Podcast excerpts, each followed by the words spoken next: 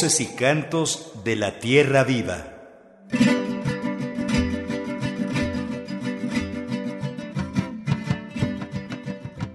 Muy buenos días a todas las personas que nos escuchan esta mañana, viernes 13 de agosto de 2021, a través de las frecuencias de Radio Educación y también a través de las radios comunitarias que nos retransmiten. Bienvenidos y bienvenidas a Voces y Cantos de la Tierra Viva, les decimos a nombre de todo el equipo de producción. Esta mañana estamos Marcela Salas Casani y una servidora Guadalupe Pastrana presentándoles un programa especial y es que este viernes conmemoramos una fecha muy importante. 500 años atrás, un 13 de agosto, aconteció la caída de Tenochtitlan. Escucharemos la palabra de don Carlos López Ávila, Tomashco, anciano sabio de Milpa Alta, entrevistado en 1989 por nuestro coordinador Ricardo Montejano. Y la palabra de Andrés Rosa Salas, defensor del ejido de Xochimilco y quien formó parte del Consejo Mexicano 500 años de resistencia indígena, negra y popular. La entrevista a Andrés Rosas fue realizada hace unos días, el pasado 9 de agosto, también por Ricardo Montejano. En la música escucharemos danzas originales de la tradición mexica, de Andrés Segura Granados, quien fue capitán general del grupo de danza azteca Shinashtli, Semilla que Germina. Comenzamos.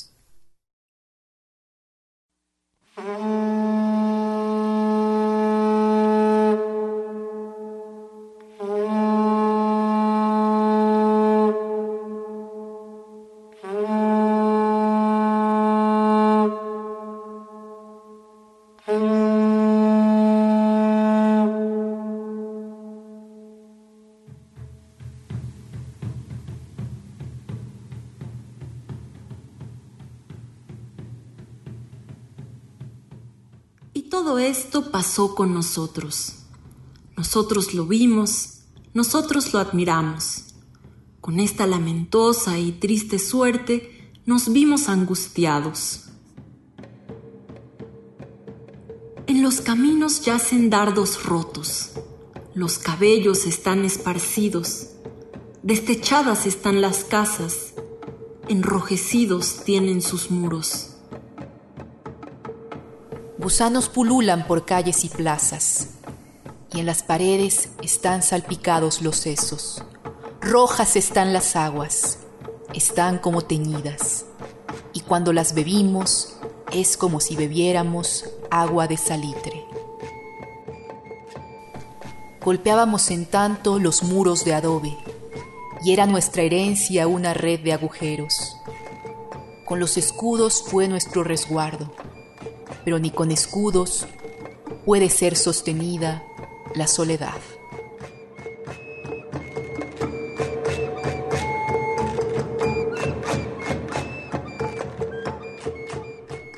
Este es un fragmento de un relato de la conquista que data de 1528 y que es conocido como el manuscrito anónimo de Tlatelolco. Se trata de un relato que en lengua náhuatl describe y recuerda con dramatismo cuál era la situación en una Tenochtitlan sitiada. Una Tenochtitlan que, como sabemos, finalmente cayó un 13 de agosto de 1521, hace exactamente 500 años.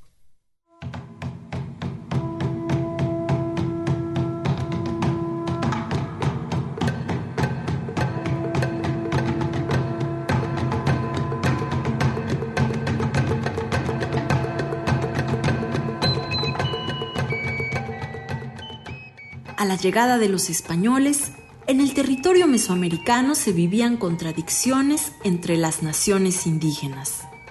Y los invasores, aprovechando esta situación, se aliaron con los enemigos del imperio mexica, cuyo corazón era la ciudad de Tenochtitlan, situada en el suroeste del lago de Texcoco. Tenochtitlan, un centro económico, cultural y espiritual en pleno resplandor, no cayó solo en manos de los españoles. Se trató en realidad de una lucha de indígenas contra indígenas. La ciudad fue sitiada durante 90 días y su resistencia vencida, sí, por soldados españoles comandados por Hernán Cortés, pero también por cientos de guerreros indígenas, principalmente tlaxcaltecas, que buscaban detener el dominio mexica, un dominio implantado con el sometimiento a otras naciones indígenas y la imposición de tributos. Además de las diferencias entre las naciones indígenas mesoamericanas, en la misma Tenochtitlan los españoles se encontraron con una sociedad estratificada y con una división entre la facción militarista, herederos del culto a Huitzilopochtli, y la facción comunal, herederos del culto a Tlaloc. Esta última facción, la comunal, era la que prevalecía y es una herencia, un saber que todavía guardan muchos pueblos indígenas.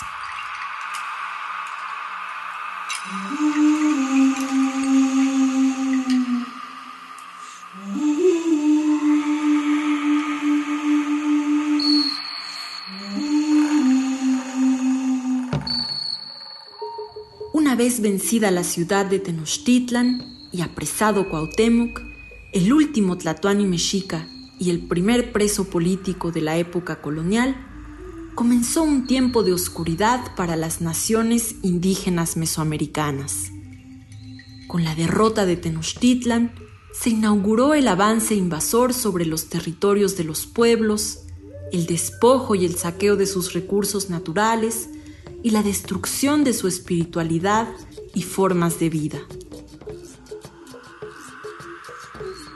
Pero Cuauhtémoc, quien estaría preso tres años, seis meses y quince días, sentó el 12 de agosto de 1521, un día antes de la entrega y caída de Tenochtitlan, las bases de una resistencia silenciosa.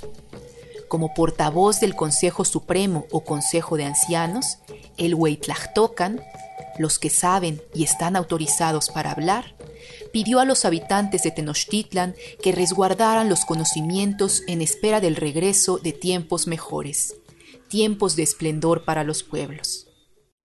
Esta es la consigna de Cuauhtemotzin.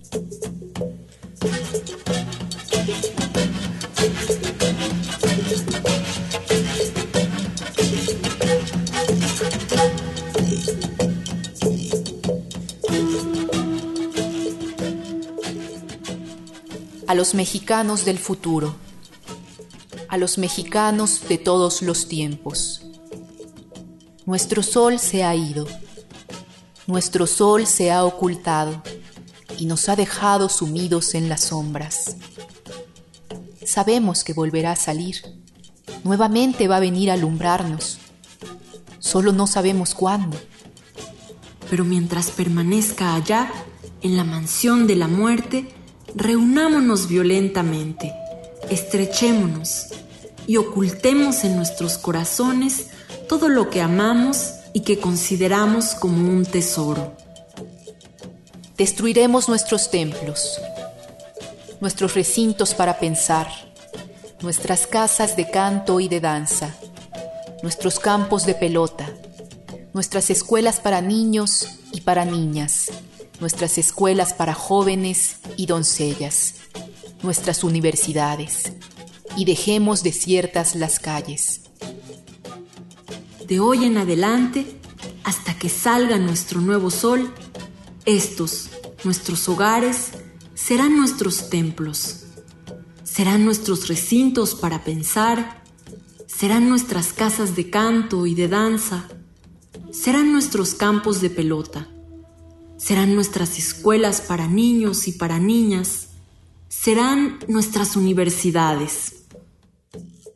De hoy en adelante y hasta que salga nuestro nuevo sol, papacitos y mamacitas se encargarán de la enseñanza, el hombre con sus hijos y la mujer con sus hijas. Y a sus hijos enseñarán, les guiarán, les dirán lo que ha sido hasta hoy este nuestro querido Anáhuac, al amparo de nuestros destinos y como resultado de las tradiciones que con tanto empeño formaron para nosotros nuestros abuelos. Con ese mismo cariño y empeño, hemos de inculcárselo a nuestros hijos, para que lo enseñen a los hijos de los hijos de sus hijos. y que tampoco olvidemos decirles, enseñarles a los niños cómo será, cómo se reunirá, cómo se levantará, cómo tomará fuerza y cómo cumplirá nuestro pueblo su grandioso destino. Tiahui, adelante mexicanos.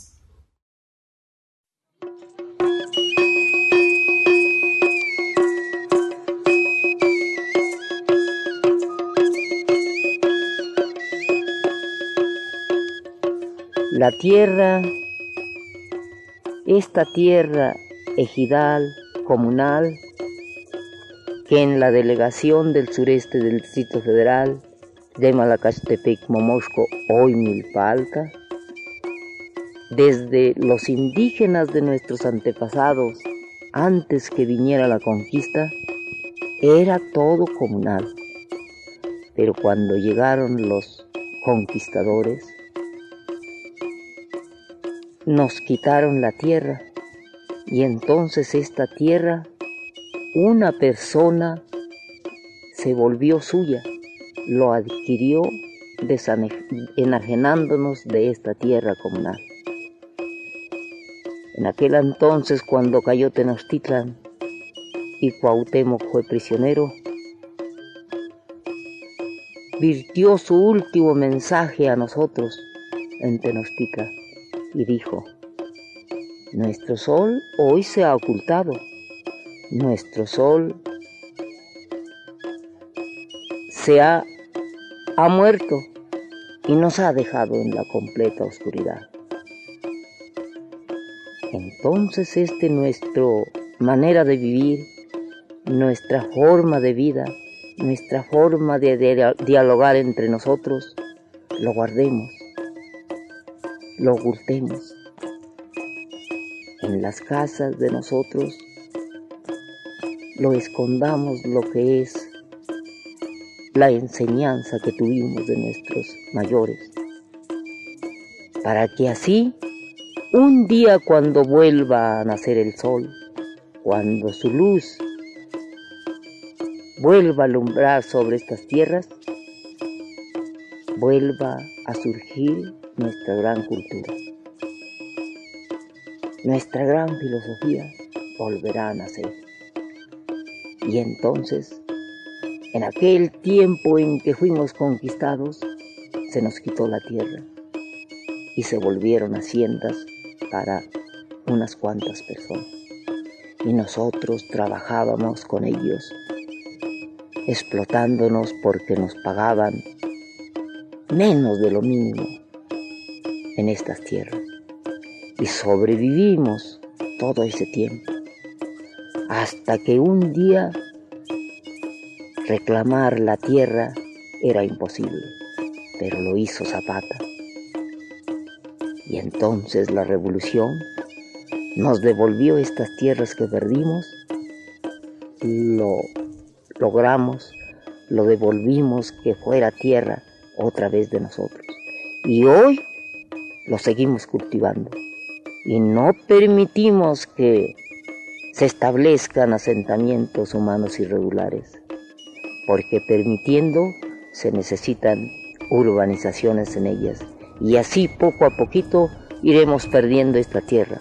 No, lo seguimos conservando, trabajando el maíz para la agricultura, el frijol, el haba, la papa y todo cuanto sería lo importante para la sobrevivencia de nosotros.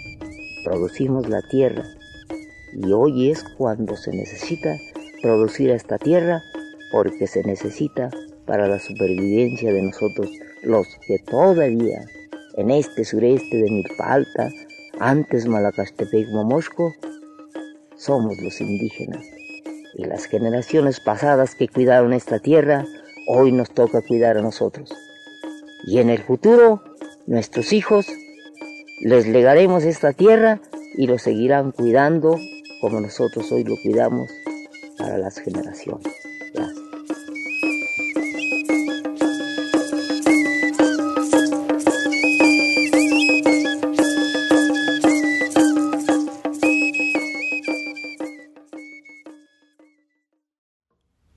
escuchamos la palabra de don Carlitos López Ávila, Tomashco, anciano sabio de Santa Ana Tlacotenco, Milpa Alta, quien falleció en 1991. Don Carlitos era nahuablante y fue presidente del Consejo Supremo Náhuatl durante la década de 1980. También participó en 1975 en la lucha por la defensa de los bosques comunales de Milpa Alta y durante muchos años trabajó en compañía del antropólogo Joaquín Galarza. Como cada mañana, les recordamos que para nosotros, para el equipo de producción de voces y cantos de la Tierra Viva, es muy importante mantenernos en contacto con todos y todas las personas que nos escuchan. Los invitamos a enviarnos sus comentarios y opiniones. Pueden hacerlo al número 55 35 70 67 21. 55 35 70 67 21 en este número estamos disponibles en WhatsApp, Telegram y Signal. También pueden hacerlo a través del Facebook Voces y Cantos de la Tierra Viva y del correo Voces de la Tierra Viva, así todo junto, arroba gmail.com. Tenemos algunos mensajes sobre nuestro programa del viernes pasado, titulado Pueblos y Territorios frente al Tren Maya. Rosa Isela Madrid compañera de la Brigada Callejera de Apoyo a la Mujer, Elisa Martínez, comenta, estuvo buenísimo el programa. César Luna dice, la cultura y la naturaleza ya estaban mercantilizadas desde antes, no hasta ahora, y hay diferencias entre antes y lo actual. Por su parte, Rosa Castrejón escribe, a la par de construir el tren, ya se deberían de estar atendiendo todos estos aspectos que envuelven a este proyecto, ya que sí corren un gran riesgo las comunidades o pueblos. Lo principal es respetar a los guardianes del territorio, sus usos y costumbres, y a los que pasen por ahí ponerles límites y sanciones si no se respeta.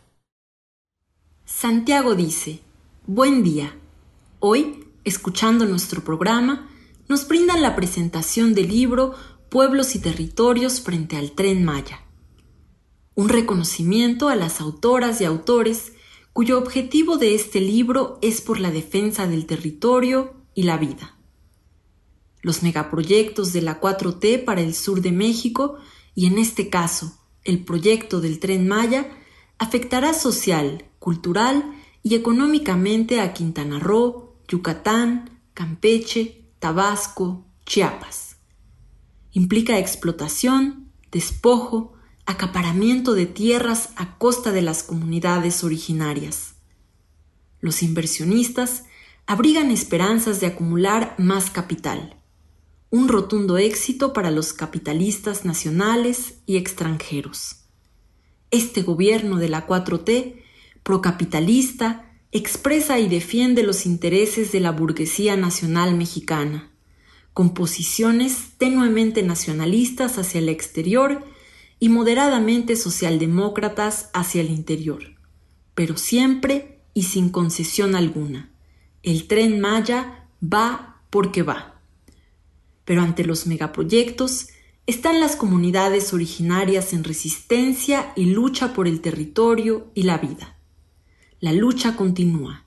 Todavía falta lo que falta. Saludos.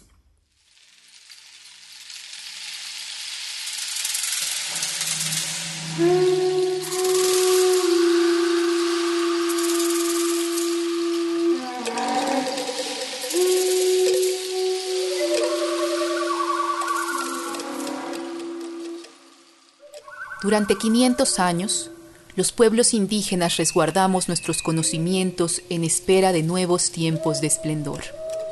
Y en los años 90 del siglo XX, muy cerca del quingentésimo aniversario del mal llamado descubrimiento de América, se comenzó a gestar el Consejo Mexicano 500 años de resistencia indígena, negra y popular.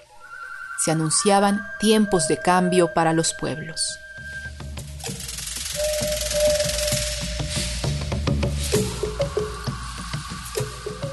Muy buenos días, buenos días a todos.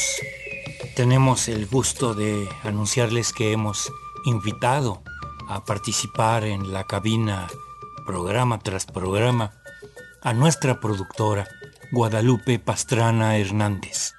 Creemos que este periodo que viene será de renovación, será de mayor juventud a lo largo del programa.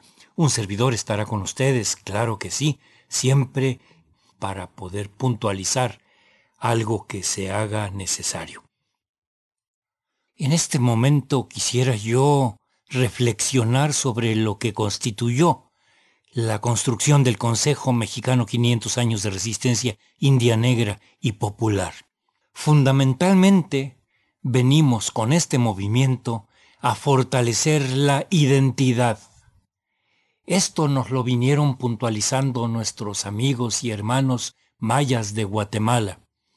Ellos estaban acá por la guerra civil que asoló a su país durante tantos, tantos años, pero hermanados a nuestras luchas, nos señalaron que era muy importante empezar con un proceso de apropiación de las nuevas fechas. Se referían a las fechas en donde había habido triunfos por parte de los pueblos, por parte de los explotados con nuestras nuevas formas de deliberar, es decir, en base a consensos, en base a asambleas, que todo esto vendría a constituir una fuerza verdadera e innovadora. El movimiento, pues, vino a fortalecer esta identidad que como pueblos indígenas existía, pero que no tenía nombre y sorprendió a muchos, porque se decía Consejo Mexicano 500 años de resistencia, India. ¿Qué no la palabra indio es despectivo? Ahí retomamos la palabra de Efrén Capiz, de allá de Santa Fe de la Laguna, Michoacán. Como indios nos conquistaron, señaló en alguna ocasión, como indios nos vamos a liberar. Esas posiciones que asumía Efren Capiz eran eh, palabras nuevas para el movimiento. Por lo general el movimiento indígena de los pueblos se había confundido o mezclado o conjuntado con el movimiento campesino. En la Unión General de Obreros y Campesinos de México, por ejemplo, luchaban pueblos indígenas con demandas indígenas, pero también pueblos ah, mestizos, campesinos con demandas de créditos, en fin. El Consejo Mexicano, 500 años de resistencia, vino, a fin de cuentas, a establecer que había un nuevo movimiento con nuevo rostro, con nuevas formas, el movimiento de los pueblos, el movimiento indígena, que se habían ocupado durante generaciones y generaciones de que no tuviera ni rostro, ni formas, ni ser reconocido. A la fecha muchas demandas quedan pendientes, pero en aquel entonces, en aquellos desplantes rechazando la celebración de los 500 años que se pretendía que celebráramos, vino a conformarse, pues, esta nueva modalidad de la lucha por reivindicaciones propias de los pueblos y con formas propias.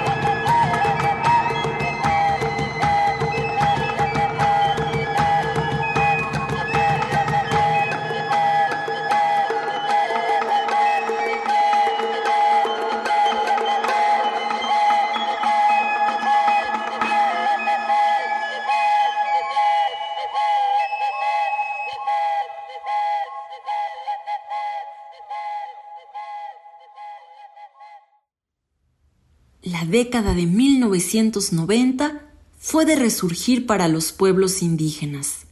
Había organización y resistencia en diferentes partes del país. Uno de estos lugares fue Xochimilco, al sur de la Ciudad de México, en donde familias de ejidatarios se ampararon en contra de un decreto mediante el que se pretendían expropiar sus tierras. Escuchemos una entrevista realizada por Ricardo Montejano a Andrés Rosas, quien siendo todavía muy joven encabezó el amparo mencionado. Además, formó parte del movimiento por la construcción del Consejo Mexicano 500 años de resistencia indígena, negra y popular. Hoy 9 de agosto, Día Internacional de los Pueblos Indígenas. Nos encontramos en Xochimilco para realizar un programa con motivo de los 500 años de la caída de Tenochtitlan. Estamos en Xochimilco para entrevistar a Andrés Rosas Salas, quien encabezó el amparo contra el decreto expropiatorio de Salinas de Gortari y de Manuel Camacho Solís, que pretendía realizar aquí un Disneylandia con inclusive proyecciones en láser de pirámides para que vinieran los japoneses con sus cámaras ultramodernas muy digitales y pudiéramos venderles flores y ser buenos anfitriones. Este proyecto de 11.000 hectáreas de expropiación se frenó en seco eran tiempos turbulentos. En 1988 el país sufrió una especie de irrupción de protesta en donde se dijo de alguna manera, ya basta. El PRI perdió las elecciones, las arrebató, pero las perdió. Y a raíz de esto empezó a emerger el movimiento indígena con el pretexto de oponerse a la celebración de los 500 años del encuentro de dos mundos, como pretendían que se nombrara estos 500 años, del 492 hasta el 1992. Este irrumpir de los pueblos tuvo un punto de significación en la formación del Consejo Mexicano 500 años y de la defensa de la expropiación en Xochimilco, Distrito Federal. Tú fuiste, Andrés Rosas Salas, partícipe de primera mano, de primerísima mano, el ejidatario más joven de Xochimilco, quien encabezó el levantamiento de un amparo para oponerse a esta expropiación. Antes que nada quiero agradecer muchísimo a toda la gente que en ese momento participó y nos dieron el apoyo que hubiera sido del movimiento si Radio Educación no nos hubiera abierto las puertas prácticamente diario. Estábamos allá a las 3, 4 de la mañana esperando turno para poder pasar a hablar y ninguno de los productores de los cinco días nos puso un alto, al contrario, en cuanto llegábamos nos abrían las puertas para ir a narrar lo que estaba ocurriendo aquí en Xochimilco y ciertamente fue a partir de esos acercamientos con tanta gente que llegó a brindarnos el apoyo ante esa, ese decretazo que se dio a conocer el 13 de agosto de 1989 en el que se hace la solicitud de la expropiación de nuestro ejido. Una serie de mentiras argumentadas desde gobierno de que los ejidatarios de Xochimilco nos habíamos dormido pobres y al otro día ya éramos ricos porque nos iban a pagar una millonada por nuestras tierras que nos venían inundando hacía 20 años atrás. Es decir, nos permitían el cultivo cuando el, producto estaba ya a punto de ser cosechado, venía la inundación y muy pocos lograban sacar este, en canoa el producto. bueno, hacía 20 años atrás nos venían desgastando moralmente para que llegado ese momento no tuviéramos las energías para defender la tierra. Y de hecho le sorprendió muchísimo que existiera una, una defensa tan férrea en Xochimilco. Y esto se debió básicamente a la cultura que tenemos. Nosotros venimos de la tierra, somos los herederos de quienes construyeron las chinampas. Y vemos hoy, por ejemplo, que los gobiernos se preocupan muchísimo porque es un patrimonio mundial de la humanidad, pero solamente en el enfoque físico no en el enfoque de quiénes somos los que estamos en estas tierras. Hoy se habla de un reconocimiento a los derechos de los pueblos indígenas y solamente nos dan un reconocimiento como pueblos originarios, es decir, les da miedo reconocer que somos indígenas, porque al, darnos todo ese reconocimiento de que somos mexicanos indígenas, tienen el temor de los derechos a los que tenemos sobre la tierra y nos vemos obligados a defender que tenemos que ser escuchados como pueblos indígenas. Me refiero a las cabeceras delegacionales, hoy alcaldías de toda la Ciudad de México. No estamos reconocidos como pueblos indígenas. Nosotros tenemos que enfrentarnos a, nuestros hermanos que vienen del interior de la República porque ellos sí son más escuchados a través de los partidos políticos, porque son los que votan. Por ejemplo, aquí en Xochimilco, en ese entonces, 1989, ya el 80% de la población era gente de fuera. Por lo tanto, nosotros, una minoría que defendemos la tierra, pues hemos sido siempre minimizados, siempre como que no somos los que tenemos la razón y el derecho sobre la tierra.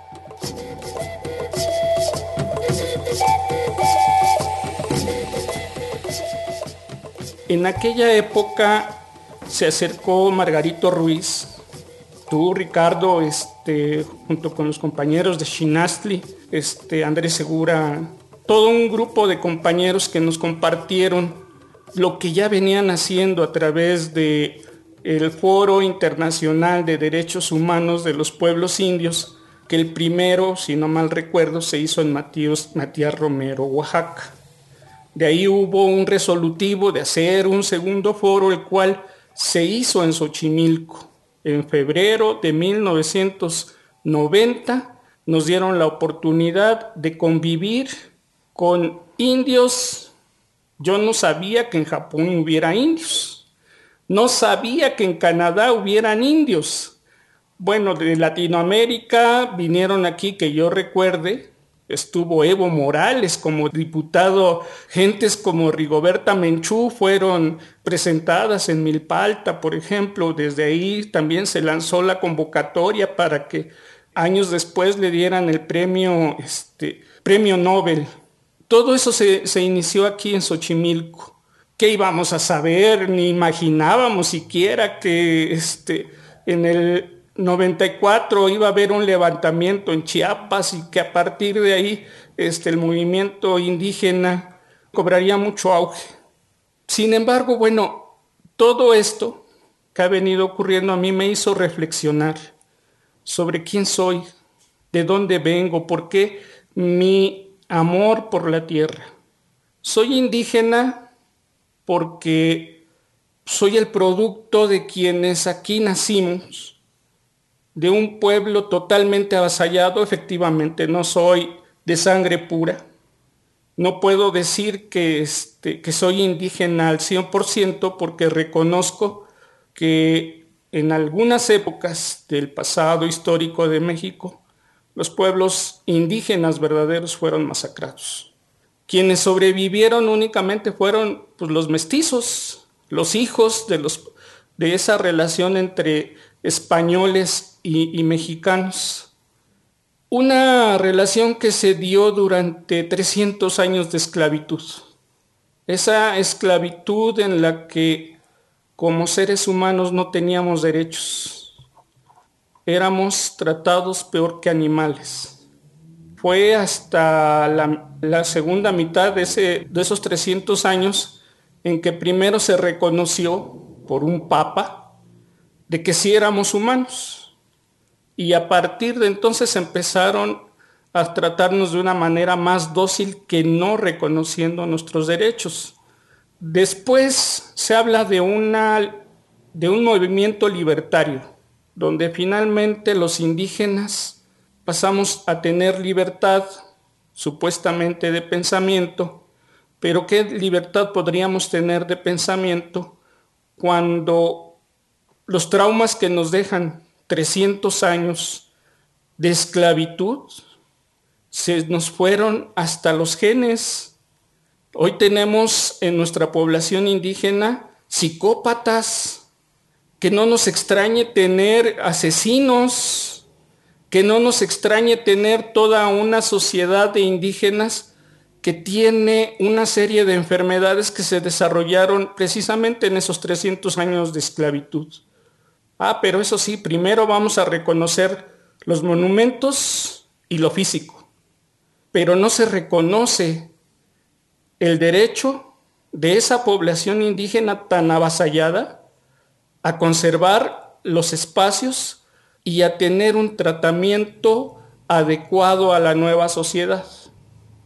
Después de esos movimientos de supuesta independencia, se fue fabricando un caldo de cultivo en el que siempre ha florecido la simulación. Se simula reconocer nuestros derechos. Y eso lo vimos precisamente a partir de 1994. Primero no se querían reconocer los acuerdos de San Andrés, que sí llegaron a acuerdos. Fue el, primer gran logro que se logró con ese movimiento de guerra en la que pues unos cuantos con fusiles de, de palo se arriesgaron a gritarle al gobierno pues que era mentira todo lo que venían haciendo y bueno, se fue logrando generar un cambio. Entonces, en aquella época nos vimos enlazados precisamente con todo ese movimiento que ya se venía gestando a nivel continental y del cual nosotros tuvimos conocimiento precisamente en el Foro Internacional de los Derechos Humanos, donde la convocatoria surgió a conformar el Consejo Mexicano 500 años de resistencia india, después negra, y por último también le aumentaron popular por el movimiento urbano que en esa época se unió a nosotros. En aquella época, primero me referiría, el 10 y 11 de octubre estuvimos reunidos en Milpalta para darle formalidad a esa consigna de conformar el, 500, el Consejo 500 años de resistencia mexicano, que tenía el enlace con el movimiento continental.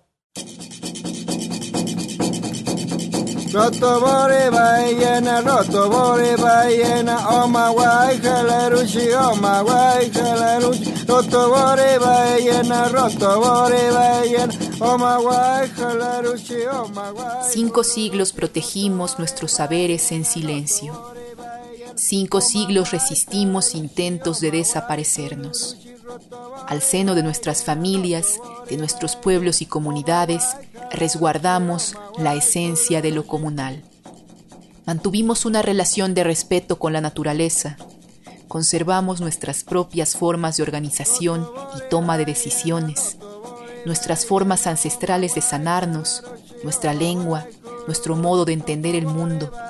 Conservamos también la milpa, nuestra forma ancestral de sembrar somos las y los herederos de saberes que hoy, en plena crisis planetaria, pueden salvarnos como humanidad.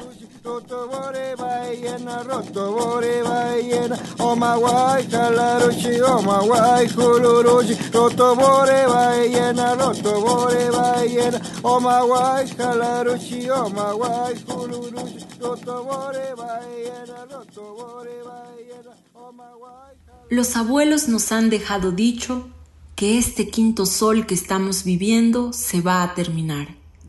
Se va a acabar con movimientos, con temblores de tierra, con temblores sociales.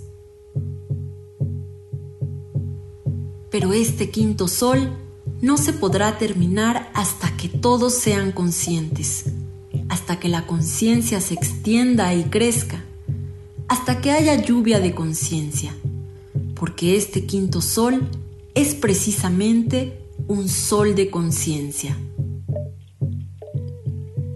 Ahora se anuncia un nuevo sol, que va a ser de justicia. Pero este nuevo sol lo tendremos que hacer los sencillos, los más iguales. Durante la larga noche en que permaneció en el Mictlán, los pueblos hemos resistido por 500 años, dispersos por necesidad. Pero desde los abuelitos más antiguos se viene enseñando la costumbre para que no se pierda. Así lo ordenó Cuauhtémoc. Nos amanece apenas y muchos trabajos tendremos todavía que pasar.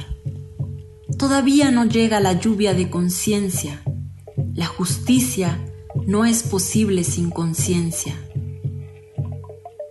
No olvidemos preparar a nuestros hijos para los tiempos que vienen. Habrá que seguir guardando las cosas más secretas, pero tendremos que dar a conocer algunas. Nuestra manera de dialogar, de organizarnos, de hacernos sobrios y recios de cuerpo y pensamiento, de ayudarnos los unos a los otros en todos los trabajos, con el tequio y las faenas colectivas de cada comunidad y cada barrio. Tampoco olviden las generaciones enseñar a sus hijos a cuidar y defender la naturaleza, como lo han venido haciendo nuestros mayores, que han podido guardar lo comunal hasta hoy en día. Nos mermaron, sí, como la tusa merma la milpa, pero no acabaron con lo principal, que es el maíz y la forma de sembrarlo, siguiendo la cuenta de las vueltas en el cielo y en conjunto uniendo fuerzas. De hoy en adelante, la asamblea comunitaria será la que decida. De hoy en adelante, los ancianos serán respetados. Los consejos de ancianos serán restituidos. Y así, con el lugar de la mujer y el niño, porque la mujer toda esta noche fue la que primero defendió y guardó, y los niños de nuevo serán lo más sagrado. De hoy en adelante nos mantendremos hombro con hombro y escudo con escudo a defender lo nuestro, pero a la luz, abiertamente, mano a mano con todos, para que las flores y los cantos regresen a nosotros y podamos con la frente en alto recibir la luz de la unidad y la justicia que anuncian los albores de este sexto sol. Alegrémonos, mexicanos, y ahora que vuelve a amanecer para nosotros, llenemos las calles y los campos de cantos para restaurar nuestra nación y que desde aquí vuelva a brillar el nuevo sol. Adelante, mexicanos.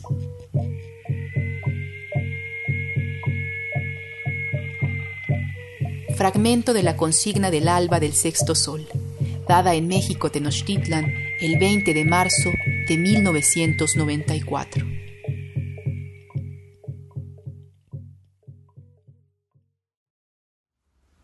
Esta mañana, en Voces y Cantos de la Tierra Viva, estamos transmitiendo un programa especial sobre los 500 años de la caída de Tenochtitlan, ocurrida un día como hoy, 13 de agosto de 1521. Les recordamos que estamos atentas, atentos a sus comentarios y opiniones. Pueden escribirnos al número 5535 70 67 21. Estamos disponibles en WhatsApp, Telegram y Signal. También pueden escribirnos al Facebook Voces y Cantos de la Tierra Viva y al correo voces de la tierra viva Escuchemos la segunda y última parte de la entrevista a Andrés Rosas, defensor de las tierras ochimilcas. ¿Por qué somos indígenas y cuál es nuestro principal motivo de continuar? Lo comunal. Lo comunal es la raíz, es la forma primigenia de la organización social. Después vinieron otras teorías de las cuales yo no puedo hablar porque desconozco Se habla mucho y muy mal del comunismo, se habla mucho y muy mal de socialismo. En México lo que nos une como grupos tribales, como grupos familiares en los que convivimos, tenemos las mismas necesidades, los mismos apoyos en familia, nos une lo común, tanto en el trabajo como en el pensamiento, porque eso es lo que nos enseñaron este, nuestros abuelos a partir de la tradición oral. En esos años hablábamos de la consigna de Cuauhtémoc y luego la otra consigna de la náhuatl, de que ya tenía que venir un despertar Primero el llamado a guardecernos en nuestros corazones, en compartir nuestro conocimiento con nuestros hermanos y después para la posteridad con nuestros hijos. Y después de la consigna de Cuauhtémoc, pues el que ya vino al despertar, ya llegó el momento de que tenemos que salir a ser nosotros mismos. Y eso, pues bueno, se ha, este, se ha venido postergando en este clima de simulaciones. Se simula en que ya le vamos a hacer caso a los acuerdos de San Andrés.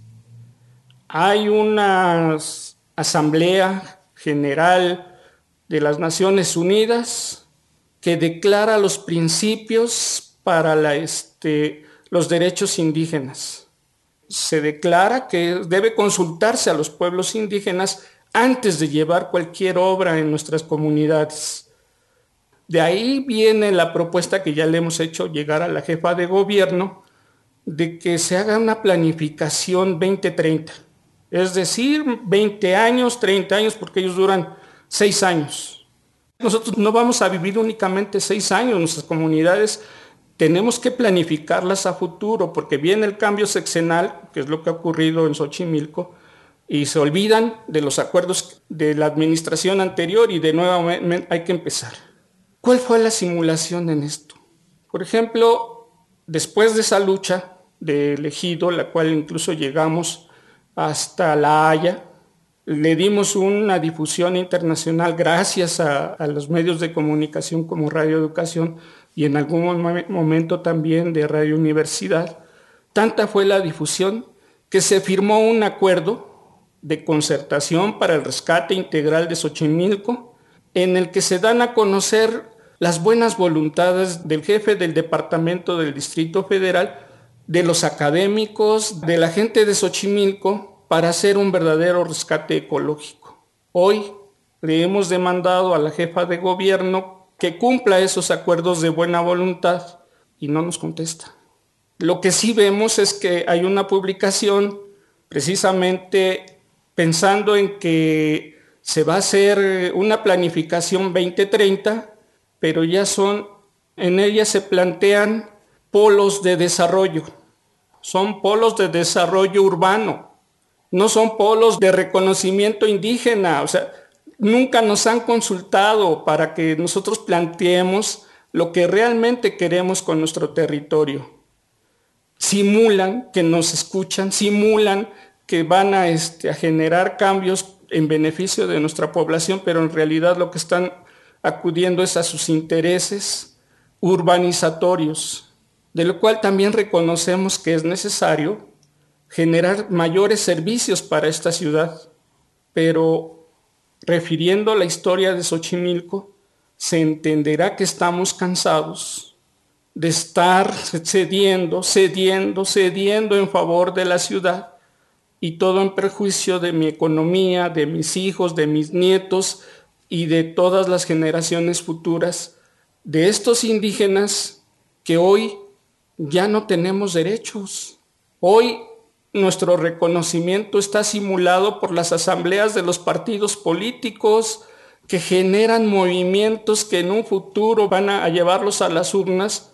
¿Cómo seguir confiando de un gobierno que manifiesta que nos va a escuchar, manifiesta que va a seguir los lineamientos jurídicos que incluso están mandatados en la Constitución de la Ciudad de México, la nueva Constitución de la Ciudad de México, pero que claramente no los estamos viendo.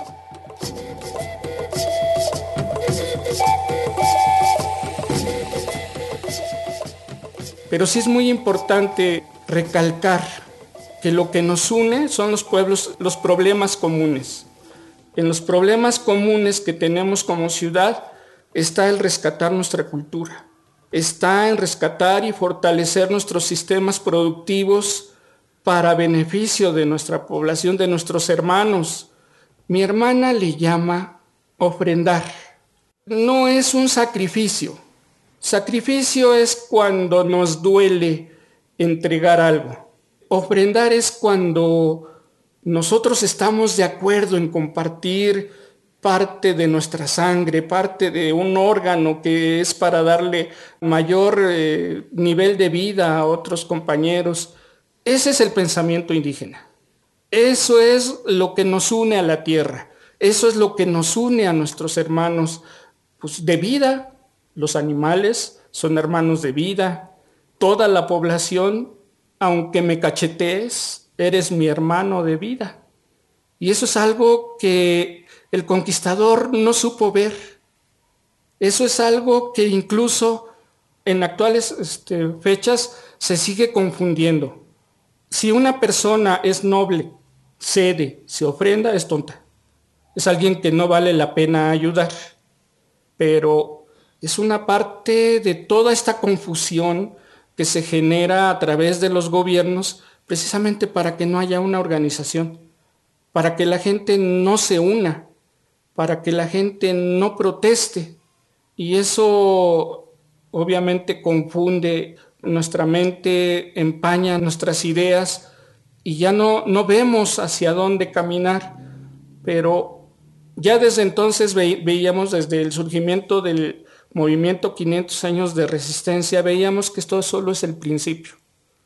Tienen que venir una serie de procedimientos naturales uno de ellos lo estamos viviendo actualmente con la pandemia. Es una pandemia que nos está haciendo reflexionar quiénes somos, dónde estamos y a dónde vamos. Con ese pensamiento discriminatorio del prójimo, con ese pensamiento de sálvame primero yo, pues seguramente estaremos yendo hacia la extinción. Pero si nos apegamos a la naturaleza, comemos verduras, respetamos nuestro cuerpo, respetamos a nuestros prójimos, respetamos a los animales, respetamos a los ríos, respetamos a la naturaleza, seguramente vamos a poder pasar no solo esta enfermedad, sino otras más que pudieran venir en el futuro, porque nuestra salud mental nos estará llevando precisamente a superar todas esas cuestiones que con una mentalidad de solo yo no se va a lograr nunca. A pesar de el realismo con que ves todo este proceso de primero los 300 años de esclavitud y después los 200 años extra de despojos.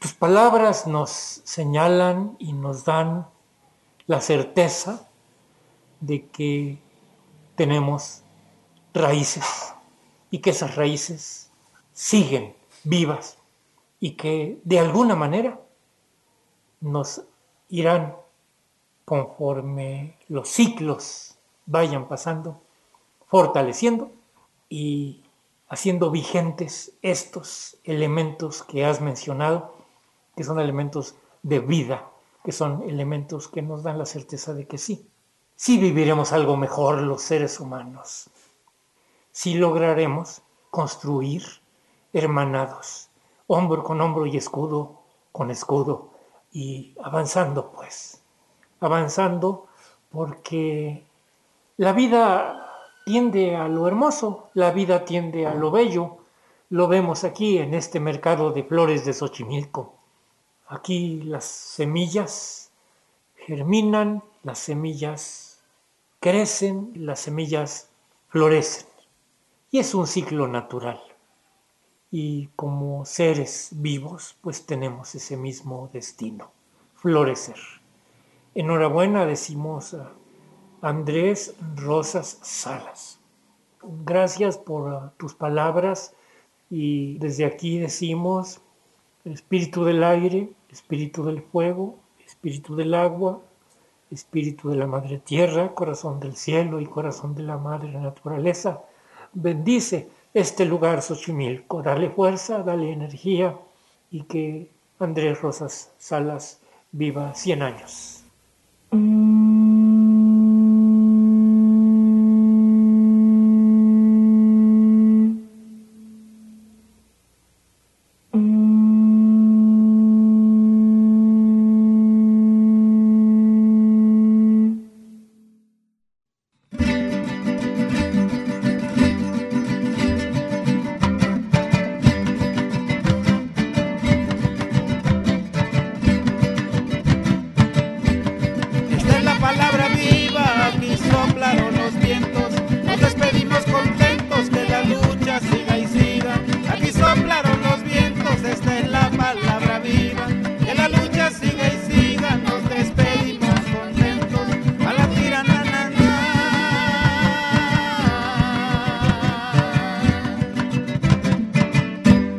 Voces y cantos de la tierra viva.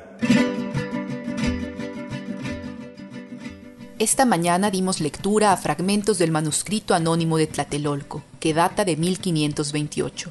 La consigna de Cuauhtemotzin, conservada y transmitida de manera oral de generación en generación, y la consigna del alba del sexto sol, dada en México Tenochtitlan el 20 de marzo de 1994. En la música escuchamos danzas originales de la tradición mexica de Andrés Segura Granados, así como fragmentos de piezas musicales que forman parte de los discos Los Hombres de Maíz y Los Guerreros de Coahuilama, del grupo Mesme, amigos de Xochimilco, a quienes mandamos un fuerte abrazo. En la asistencia de producción, Analía Herrera Gobea. En investigación y redes sociales, Jaime Quintana Guerrero. En la opinión, entrevistas y coordinación de la serie, Ricardo Montejano. En la conducción, una servidora Marcela Salas Casani y Guadalupe Pastrana, a cargo también de la producción y el guion.